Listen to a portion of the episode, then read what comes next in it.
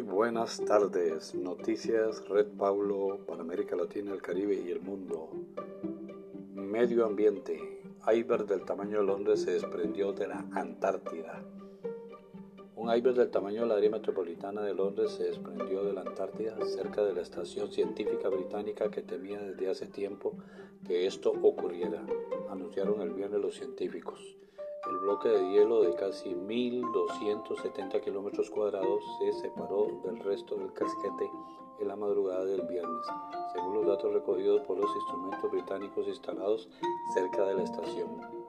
No representa una amenaza para vidas humanas ya que las 12 personas que trabajaban en la estación Halley, situada a menos de 20 kilómetros de la zona de ruptura, fueron evacuadas en avión a mediados de febrero, informó un comunicado de la BAS, Organización de Investigación Polar que opera en las instalaciones. Nuestros equipos llevan años preparándose para que un iceberg se desprenda de la plataforma de hierro de Brut, explicó James Francis, director de la BAS.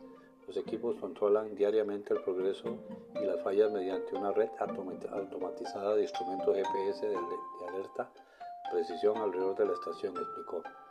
Estos datos que se enviaron a la Universidad de Cambridge para su análisis permitieron dar la alerta el viernes sin que nadie estuviera en el lugar.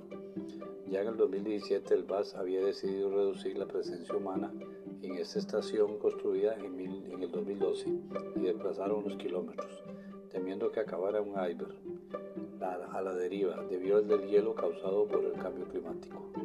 Fue una sabia decisión, afirmó Simón Garrett, director de operaciones de BAS. Nuestro trabajo ahora es vigilar de cerca la situación y evaluar cualquier impacto potencial de este desprendimiento en la plataforma de hierro restante, añadió. Varios son posibles en los próximos meses. O el iceberg se aleja o encalla y se queda cerca de la plataforma de hielo de Brut, explicó Francis. Hasta aquí las noticias Red Pablo para América Latina y el Caribe y el mundo entero.